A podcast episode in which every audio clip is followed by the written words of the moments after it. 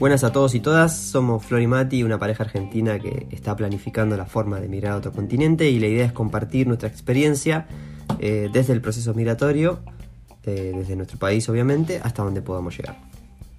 Arranquemos. Bueno, eh, nuevo episodio, episodio número 5. 5. Bueno, ¿de qué vamos a hablar hoy? Hoy vamos a hablar de el inglés. Uf. Un tema, gran Are you talking to me? Que no te entiendo. Hablan en español. ok, Bueno, bueno, estoy, yo ya estoy traumatizada Ok. con el inglés. bueno, tranquila, Hasta tranquila. estoy empezando a soñar. Sí, yo siempre sueño en inglés. No, yo no, no, no tuve la dicha. No, no, tampoco es algo demasiado loco, locochón. Bueno, antes de, de empezar, lo que vamos a hacer en cada podcast es mm, al día de hoy. ¿Qué día es hoy? 5 de diciembre de 2021, domingo.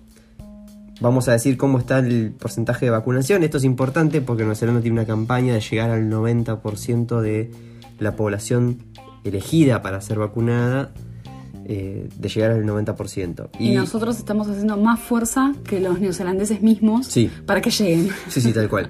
Eh, Al momento de hoy, en la primera dosis, eh, ya hay 93% de las personas elegibles vacunadas. o sea que lo pasaron, porque lo pasaron. esperaban el 90, re bien ahí. Y de la segunda dosis ya hay el 87% de la población elegida vacunada. Esto equivale, o sea, cuando yo digo elegida significa que son todas las personas que pueden vacunarse. De ahí seguramente se descartan chicos, Sí. eh, o sea, bebés, eh, o nenes, o gente que no pueda recibirla por algún motivo.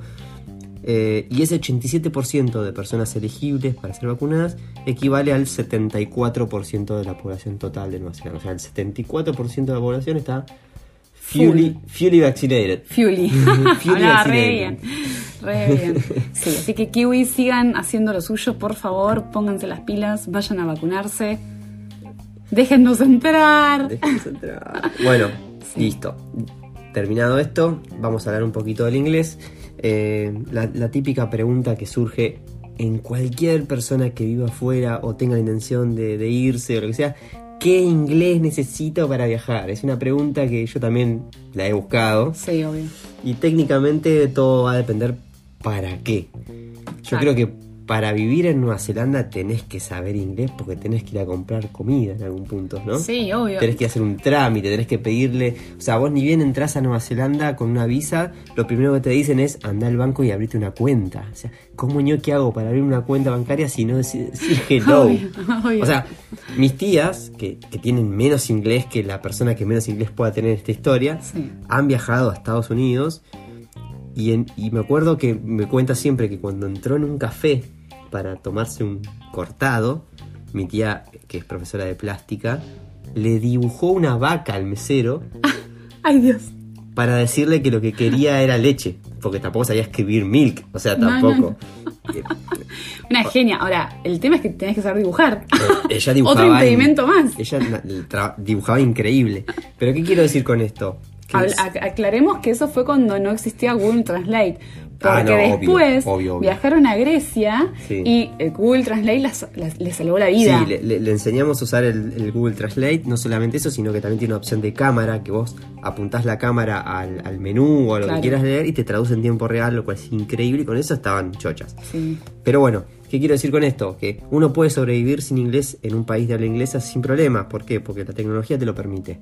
Ahora, ¿qué impedimentos o, o- o- o- o qué beneficios me trae saber más o menos inglés? Bueno, es básico. O sea, si vos querés conseguir un trabajo en Nueva Zelanda o en cualquier parte del mundo donde se hable solamente el inglés, a mejor inglés, mejor Posibilidad de trabajo encontrás. O sea, o vas a limpiar, por ejemplo, o podés estar, no sé, en una recepción de un hotel, suponete. Exacto, esa es la diferencia. Y, o sea, si bien en Nueva Zelanda con un sueldo mínimo, común, básico, de un sueldo, de un trabajo como limpiar, por ejemplo, que puede ser lo más básico, eh, podés vivir bien, obviamente te va a ampliar lo que puedas ganar y, y- y el tipo de trabajo, o sea, el modo de vida, básicamente. Sí, No Así sabes inglés, bueno, irás a limpiar, irás a cuidar Al a campo, de irás al campo. Sí. O sea, laburos que tal vez no, no estén, digamos, te- que uno piense que va a ser allá. Ahora, si vos sabes inglés, cuando me refiero a sabes inglés es te podés comunicar, no tenés que ser eh, Claro, no hablamos, no hablamos de pronunciación. Eh, o sea, No, yo, no, no yo creo ni que de nunca voy a ni de manejo de tiempo, sino No, de la persona que puede hablar Sí. y entender lo que le están diciendo, entender una orden y poder dar un- una opinión, Sí. alcanza para que vos accedas al- a, trabajo, porque si vos tenés que estar expuesto a clientes kiwis, Mm. Si no sabes hablar, ¿cómo ñoqui lo vas a hacer? No, obvio. Digo ñoqui para no decir malas Sí, me palabras. estás dando hambre un poco. Sí, yo también tengo hambre. Bueno, escucha, yo creo que hay como. mm, puede- podemos dividirlo en más escalas, ¿no? Pero la escala básica de inglés es. No voy a entrar en la que no sabes porque eso ni siquiera entra en una escala, pero tenés el que te podés comunicar como indio, pero te podés comunicar, o sea, le vas a entender y te vas a hacer entender. Sí. Por ahí, sin tiempos verbales de por medio, pero lo vas a hacer. La otra es que vos podés eh, decir lo que estás pensando. O sea, como que vos querés decir algo y de alguna forma encontrás la manera de poder decirlo en inglés. Yo creo que esa es la óptima para una persona, ob- obviamente que no es su lengua materna, y ya el poder expresar lo que vos estás sintiendo, lo que estás pensando, creo que es un montón. Digamos O sea- que nosotros en un punto también nos, nos, eh, elegimos Nueva Zelanda porque según todo lo que vimos y escuchamos es, una, es un país muy cosmopolita, o sea que es un país que, que convive con diferentes culturas, con diferentes acentos, con diferentes idiomas y la gente es muy paciente con el tema del idioma, no, no, no, no. Por ejemplo, si vos vas a, qué sé yo, otros países como Estados Unidos, con Estados Unidos me refiero, no me refiero a Miami o Manhattan, me refiero a, al, a- al Estados Unidos profundo, tal vez. Oklahoma, ponele. Sí, o mismo Boston, que está cerca, pero, pero ahí Sí. sí. notás como que la gente dice, ¿de qué me estás hablando? Sí, igual tengo, voy a contar una anécdota que pasó en Miami. Yo Sí. me sentía mal, tenía cistitis en ese momento. ¿Era necesario? fue- sí, sí, quería aclararlo. Ok. Era cistitis, puntualmente me estaba matando el dolor y fui a la farmacia diciéndole, hola, ¿qué tal? Tengo cistitis. Eh, no sabía ni cómo, cómo decirlo, iba a decir una mala palabra. No, bueno, pero por vos, eso me reprimí. Pero vos hablabas inglés. Yo hablaba, a ver, hablaba inglés. Estudié desde los 15 hasta los 22, 21, no sé, estudié inglés, pero nunca lo tuve que hablar. O sea, Claro. entonces eso es re difícil, porque vos decís, ay, sí, estudié inglés, ay, aprobé el examen, ay, que esto y lo otro. Cuando tenés un nativo enfrente, te das cuenta que no sabes nada. O sea, es, es la no, posta te das cuenta que, que- que lo que sabes es lo básico y que, ne- y que la práctica, que es hablar con gente que realmente nació con ese Sí. idioma, está un poco alejado, pero porque no tenemos la forma de recrearlo eh, acá en esta ciudad. A ver, para compararlo, yo creo que todo lo que estudié en esos años, si una persona se fue seis meses a trabajar y estar en contacto con el inglés todo el tiempo, todos los días, tenía el mismo nivel que yo en, en años. O sea, yo estudié seis años de inglés. Bueno, en seis meses una persona podía tener el mismo nivel que yo. Ah, Eso es lo, eh, esa fue mi sensación. Hay institutos que hacen campamentos. Sí. Campa- cuando digo campamento no es la carpa y ir a pescar, sino que arman como, no sé, fines de semana de inmersión total en el inglés y se van a un lugar, puede ser un hotel o puede ser un camping o lo que sea, y se arma todo, todo el fin de semana, todas las actividades, todo, es todo en inglés y no puedes hablar una gota de español. Muy Como para generar una burbuja donde uno pueda practicar todo el tiempo el Claro, bueno, eso me hubiese venido bárbaro, por ejemplo. Sí, no, a mí también. Con el día del lunes ¿sabes? somos todos. Vuelvo, retomo la anécdota. Estoy en la farmacia en Miami, Miami, o sea, la- más de la mitad de los días que estuvimos ahí fue en español todo. Sí. Eh, y voy a la farmacia le digo, mirá, no me siento bien, estoy buscando algo para esto. Hay alguien que hable español, digo.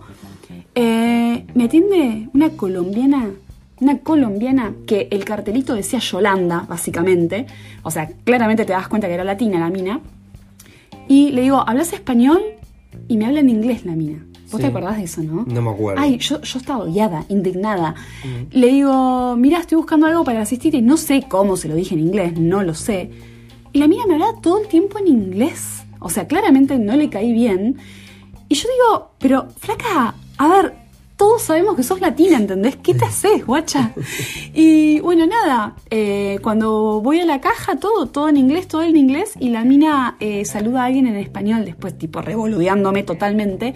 Y yo dije, no, horrible, horrible la actitud. O sea, una persona Sí. como de tu, no te digo tu misma sangre porque no era argentina, pero... No nos mucho del tema, No, pero, bueno, pero- nos ha pasado de gente que hablaba el español y se hacían los. Claro, entonces ahí es donde decís, bueno, no, es como que yo ahora necesito hablar inglés con todo lo que pueda defenderme para que no me pase eso de sentirme muy boludeada.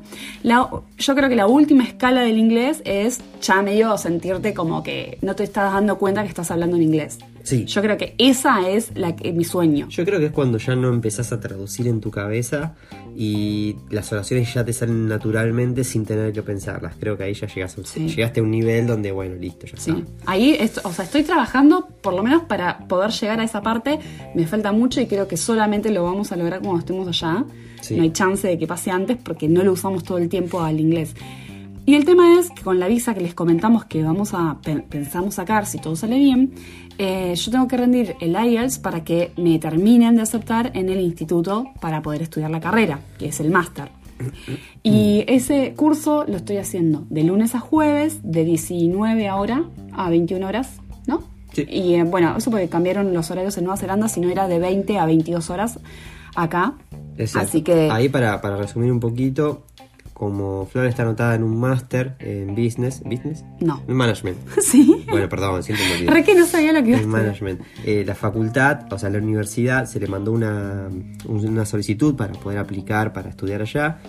La aceptaron.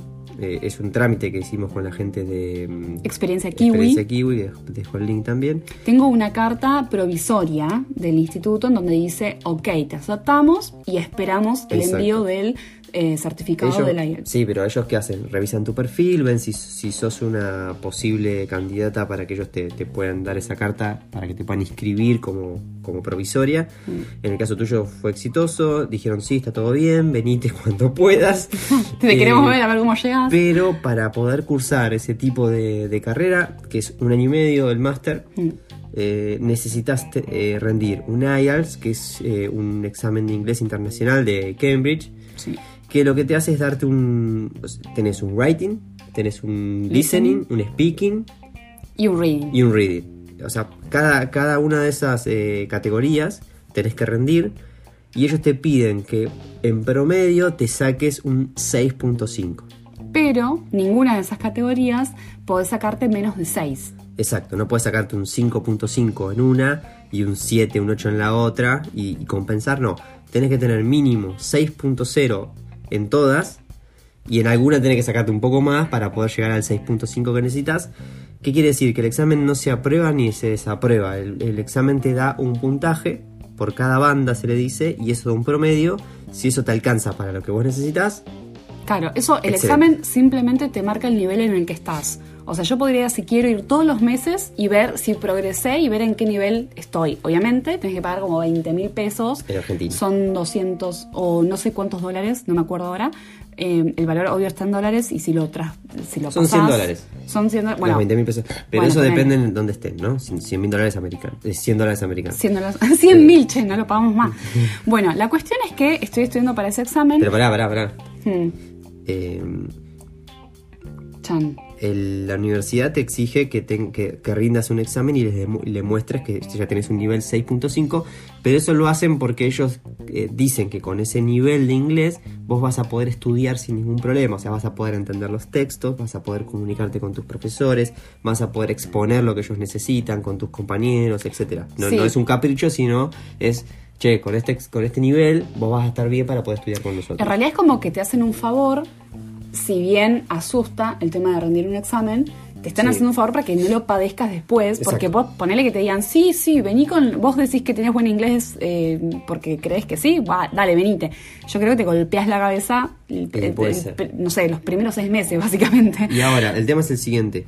Cuando la universidad le da el ok a Flor, ellos te dan dos posibilidades, dos beneficios. Te dicen, bueno, por ser parte de nuestra universidad, cuando vengas tenemos el beneficio de darte alojamiento durante ¿Dos semanas? o un poquito más. Ay, ¿Un mes no era? me acuerdo. Bueno, puede puede ser. No más de un mes seguro. Exacto, ellos te decían, bueno, el beneficio que tenés es cuando vengas, siendo obviamente un estudiante internacional, podés optar entre quedarte un mes en un edificio que es de ellos, donde alojan a los estudiantes, o la otra posibilidad es que nosotros te podemos dar un curso de inglés para que te puedas preparar para el IELTS. ¿Sí? Que eran tres meses. Eh, son bloques, en Bloques realidad. de dos meses. Son bloques de dos meses. Seis meses máximo. Sí. Ok. No, nueve máximo. Nueve máximo. O sea, ellos te pueden dar como máximo nueve meses de inglés para que puedas prepararte para el IELTS. Eso lo tenés que pagar vos por adelantado a la universidad, pero esa plata que vos pagás se te descuenta del total del máster. Claro. ¿Sí? O sea, pagás algo por adelantado, pero eso se descuenta del precio total que tenés que pagar por el máster una vez que ya estás allá.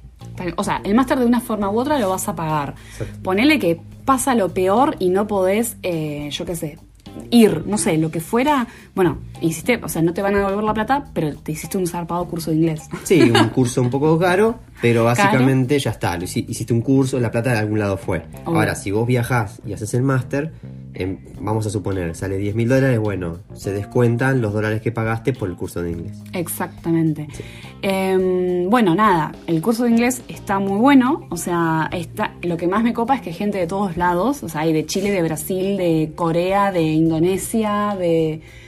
No me acuerdo ahora qué otro Brasil, país. Ya dije, Perú. Brasil, Perú, de Perú también. Bueno, Chile. Sí, lo dije. No me estás escuchando cuando hablo. Perú. Eh, Perú. Bueno, nada, la cuestión está muy bueno, estamos como todos en la misma, entonces está muy piola eso. Obviamente me hicieron una en mini entrevista antes de empezar el curso para ellos catalogar mi nivel de inglés y decir, ok. Una nivelación. Una nivelación, pero yo no sabía nada, porque en general me meto en las cosas sin medio pensar mucho. ¿Y qué pasa? Yo lo que no sabía era que podían rechazarme para hacer el curso de inglés si mi nivel de inglés no era apto para hacer el curso de la- IELTS. Porque hay algo que hay que aclarar porque es muy importante. Vos con este curso no es que vas a aprender inglés. Vos lo que vas a hacer es mejorarlo para poder llegar a rendir ese examen. O sea que si vos no tenés una buena base, eh, acá viene a colación todos los años que yo había estudiado antes, eh, no, no, no vas a pasar esa primera instancia de En nivelación. realidad, el IELTS no es un examen para aprender inglés, Claro. es un examen para validar el, El conocimiento el que tenés. conocimiento y la comprensión del texto. O sea, lo que te van a dar son textos universitarios donde vos tenés que analizar y responder. Pero en ningún momento te van a preguntar eh, qué es, qué es el presente simple. Claro, no, olvídate. De hecho, hay dos categorías, como vos estás diciendo ahora, hay dos categorías de IELTS. Tenés el, el training o tenés el eh, academic. Yo estoy haciendo el academic porque obviamente lo voy a necesitar para estudiar allá. Si yo fuese que lo tengo que rendir porque voy a trabajar, por ejemplo, tengo que rendir otro tipo de examen. La, la verdad es que son muy similares. Lo que más cambia son los tipos de texto que tenés en los reading, por ejemplo, porque mm, nada, no es lo mismo leer un artículo científico que leer, yo qué sé, una novela, ponele, no sé, Sí, algo cual. así, o ver una Este- película. Este, curso que está haciendo Flores está específicamente centrado en que puedas aprobar ese IELTS, entonces los ejercicios, eh, todo lo que practican tanto speaking como el listening, como el writing, todo está orientado a cómo está armado este examen. Sí, ¿sí? Que eso es eh, en YouTube. Después de última puedo dejar un link de YouTube de un ejemplo de, de un speaking que hay. no Ay, sé qué. dale, sí. Pero eh, básicamente tenés que pasar por esas etapas. Bueno, ahora Flor por ahí va a comentar un poquito. Pero está todo enfocado a que vos apruebes ese examen para que te habilite eh, la facultad y te arme una nota diciendo que ya estás inscripta en la universidad y, y eso se adjunta a tu solicitud de visa de estudiante. Tal cual. Y entonces cuando vos lo presentas para la visa, es como que a- al gobierno de Estados, Uni- de Estados Unidos, che, las ganas Y que tenía ahora que nos hacer- vamos a Estados No Unidos. les queríamos decir nada, pero cambiamos el rumbo. No, Eh, el gobierno de Nueva Zelanda en ese caso dice, ah, ok, te está esperando en el instituto para que vayas a estudiar. Vamos a probarle la visa a esta chica. Eh, sería como una cosa así. Sí. Pero bueno. La cuestión es que eh, el curso está bueno, es súper intensivo, eh, asusta un poco en realidad porque imagínate que estás tomando un curso para poder pasar un examen puntual. O sea, no estás aprendiendo inglés ni nada, es solamente para poder llegar a pasar el examen. Así que eso ya es un montón y, y- cada vez que vas entrando más en detalle en lo que, de, de lo que consta el examen, hay muchas técnicas que son las que te enseñan en este curso para pasar el examen. O sea, vos decís reading, que es lectura. Bueno, no es leer un texto y responder preguntas. De hecho, hasta te recomiendan que no leas el texto completo y te, te dan eh, técnicas básicamente de cómo encontrar las respuestas para no perder tiempo leyendo porque tenés 20 minutos para resolver, para resolver un, ejercicio. O sea, eh, todo y, y lo peor, en realidad, que es lo que yo más padezco, es el tiempo. O sea, vos tenés tiempos predeterminados para cada ejercicio. O sea, si no lo hiciste, se te cierra el examen, básicamente, y no lo terminaste. O sea, no hay chance. Eh, entonces, lo que te, más, más que nada, lo que te enseñan es a hacerlo bien y rápido. Eh, y no van de la mano el bien y el rápido. Eso es lo que más estoy practicando, básicamente. Sí, te preparan para, o sea, cuando vos, una cosa es aprender inglés y otra cosa es rendir un examen internacional. Acá te, te preparan para el examen y te empiezan a dar todas las técnicas y cómo optimizar tu, Sí. tu tiempo para poder llegar bien con el tiempo que te proponen. Entonces, ahí te van a decir, bueno, mira, este texto si lo lees palabra por palabra y, y tratás de entender todo lo que dice, no llegas.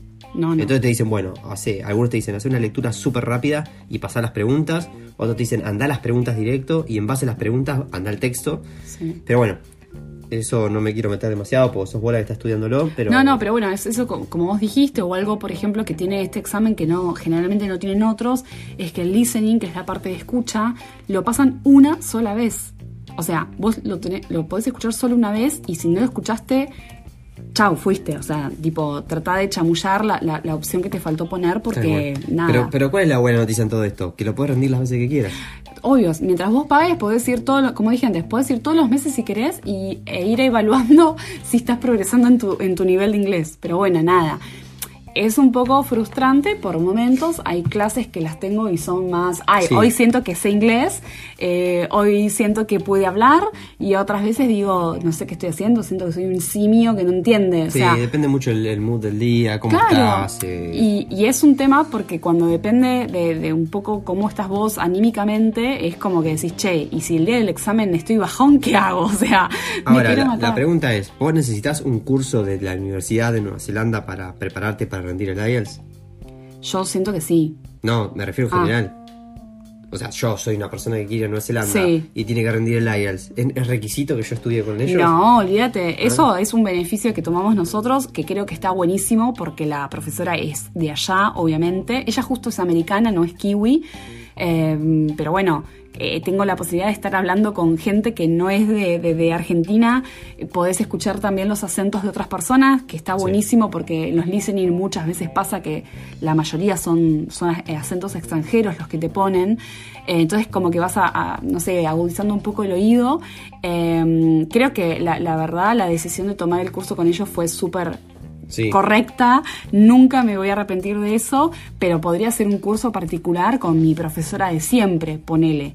Sí. Lo que pasa que también hay que tener en cuenta que la persona que te dé el curso tiene que estar enfocada en IELTS, o sea, tiene que tener conocimiento del formato del examen, o sea, no podés ir con cualquier profesor porque, reitero, no es aprender inglés, sino es a- saber todas la- todos los em, estrategias, básicamente, todas las estrategias para poder pasar cada parte del examen.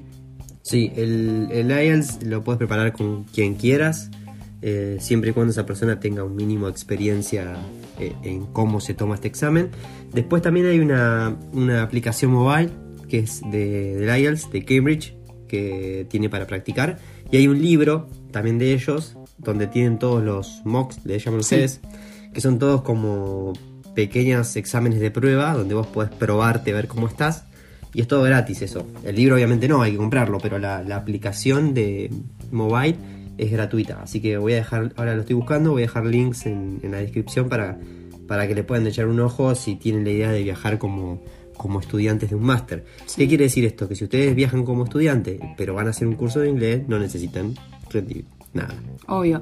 Ojo, ojo también que hay algo también muy positivo y si vos estás escuchando esto y querés irte a hacer un máster y estudiaste en un colegio, o sea, me refiero a la secundaria, que haya sido bilingüe, ya directamente el instituto te, te toma como que tenés el nivel adecuado para poder estudiar allá, o sea que no tendrías que rendir el IELTS. No, pero pará. El, el instituto tiene que ser bilingüe y tiene que estar aprobado por ellos. Por Cambridge en ese caso. Claro. Y Pero a- bueno. Y acá en Argentina hay Sí. varios, Sí, hay varios colegios. pero bueno, digamos que Bueno, yo no tuve la, la, la suerte. yo fui al colegio público. O yo también. no, No tuve- no era público. Era semipúblico la secundaria. Era un, como un teléfono, Era, se- más, más o menos. No, estaba subvencionado por el Estado, pero no era privado, privado. Bueno, pero tenía un uniforme, la remerita. Está bien, pero lejos de ser Sí. bilingüe. De hecho, yo odiaba el inglés en el secundario. Aprendí estudiando afuera. Pero bueno, el tema es que si vos eh, fuiste a un colegio bilingüe o aprobado y todo eso por, por Cambridge, eh, nada, no tenés que hacer el IELTS. Cuestión que no es mi caso y tengo que hacerlo. Pero bueno, ahora vos pensás, mientras estás, no sé, tal vez escuchándonos ahora, caminando por algún lugar, yendo al trabajo, eh, no sé, recién te despertás, estás desayunando y nos estás escuchando, vos pensá que yo me tomé todo un mes de diciembre sin trabajar para estudiar más fuerte el inglés para poder rendir los primeros días de febrero el IELTS. Sí, siento que estoy preparada para febrero, obviamente, ¿no? Así que en este momento que vos no tenés la responsabilidad de estar estudiando y que de vos no depende la visa y todo, disfrutá, disfrutá lo que yo no estoy disfrutando. Sí, estaba disfrutando.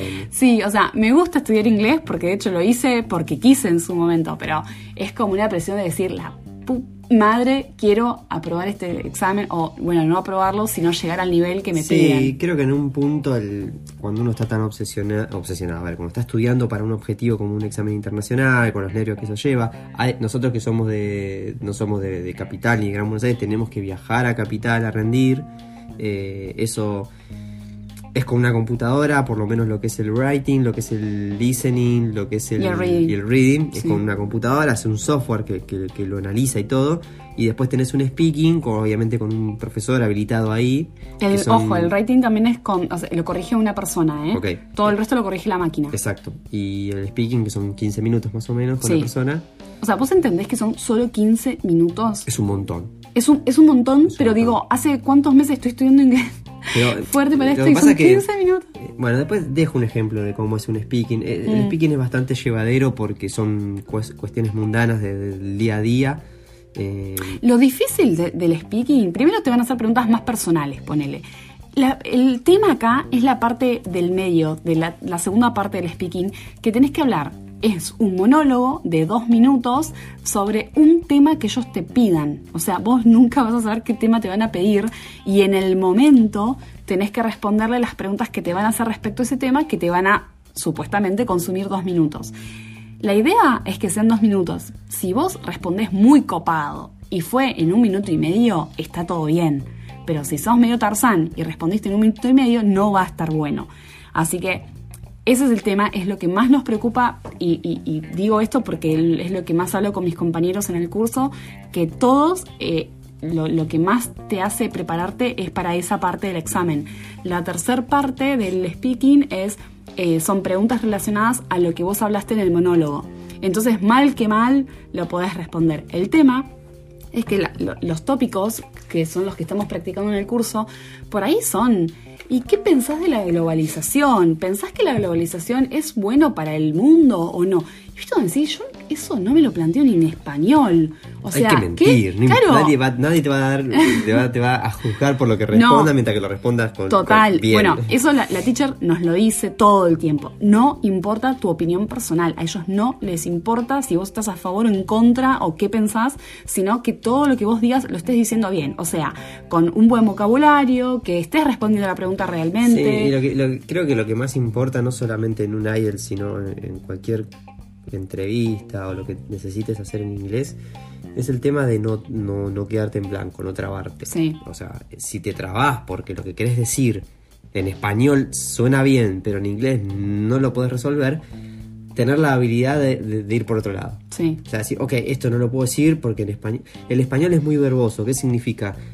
Que por ahí una oración en español, que son 14 palabras, en inglés son 6. Claro. Entonces uno tiende a llevar eh, la cantidad de palabras Sí. al inglés.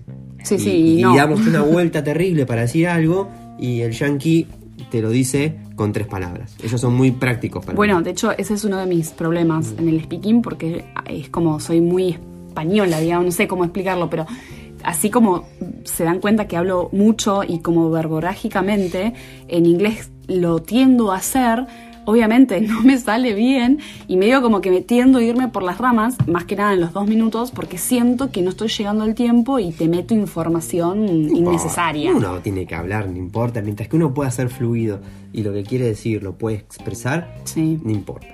Eso está perfecto. Y Ya les aparte, contaré. hay que ¿Qué entender que el IELTS, uno puede decir no, porque uno tiene que hablar. Bueno, pero el IELTS tiene un rango que va desde 0 a 9, creo. De 0 a 9. El 9 es el máximo. Entonces, no es que vos necesitas un 9. Yo ahí les voy a dejar un video que es un ejemplo de un speaking de, de IELTS, de un alemán creo que lo rinde. que es un 9, claramente, para que vean cómo es la, la dinámica. Eh, No esperen eso de mí, lo mío no va a estar grabado.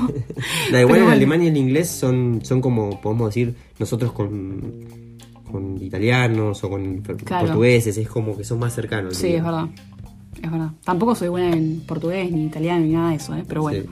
Así que bueno, creo que hemos hablado bastante de lo que es el inglés. Igual si tienen preguntas para hacernos o les surge alguna duda de, de- Sí. de algo respecto a lo que hablamos en inglés, nos escriben a nuestro mail eh, que va a estar acá abajo en el podcast, en la descripción. Y nada, eh, crucen los dedos, deseenme suerte. Yo estoy a full estudiando este mes completo. ¿Cuándo rendirías? Y los primeros días de febrero es la intención. Obviamente voy a buquear la fecha cuando termine diciembre para decir, ok, bueno, llegué a este punto, ¿qué onda? Siento que en enero puedo terminar de prepararme para rendir en febrero, ahí es donde voy a terminar de decidirme. Claro. No tengo, lo bueno es que no tengo una presión, solo que me pongo un poco la presión yo, porque si no puedo estar, no sé, estudiando todo el año hasta que abran la maldita frontera. Sí, Pero bueno, bueno, también, también hay- quiero terminar con esto, ¿no? Porque Sí, sí, es un También hay que tema. aclarar que, que este examen internacional tiene una vali- una validez, sí, una, Sí. una duración de dos años. Tal cual. Si, o sea, un- vos lo rendís. Sí. Tengas la nota que tengas, te dura dos años. si vos tenés que presentarlo a una universidad o para una visa o lo que sea, y lo rendiste ya pasados los dos años, tenés que volver a rendir. Sí, espero que no sea el caso y que en el 2022 abran, porque me muero muerta si tengo que volver a estudiar para rendir. Bueno, bueno, eh, gracias hasta acá llegamos. No creo que tengamos nada más para agregar. No, a menos que nos hagan preguntas y bueno, estaremos felizmente de responderles. Excelente. Bueno, nos vemos la próxima. Hasta luego, chao chau.